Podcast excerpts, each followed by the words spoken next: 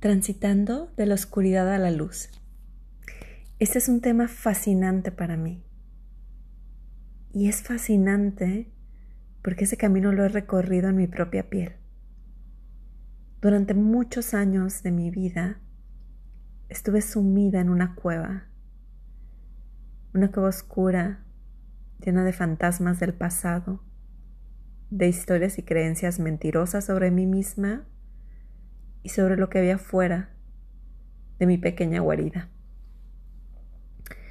Tuvieron que pasar muchos años, muchos maestros, muchas experiencias, mucha psicoterapia, para poder comprender que en realidad nada de lo que estaba pasando adentro o afuera tenía que ver con los demás. Todo sucedía en mi interior.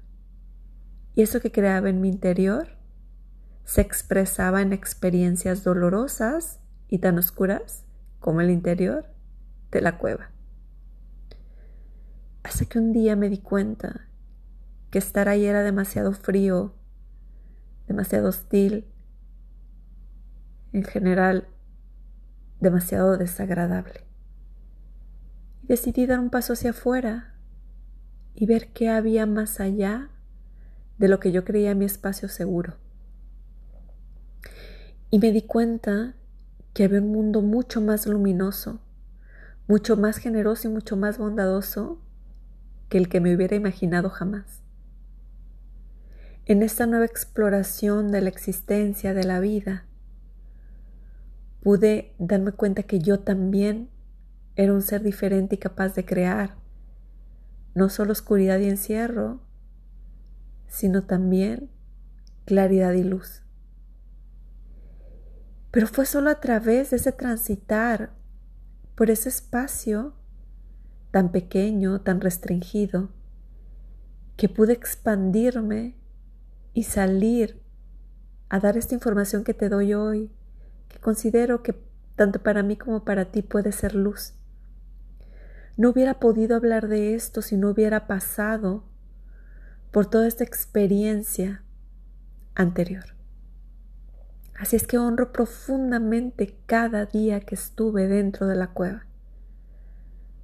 Lo honro y lo bendigo porque fue lo previo a conocer lo que siento ahora dentro de mí,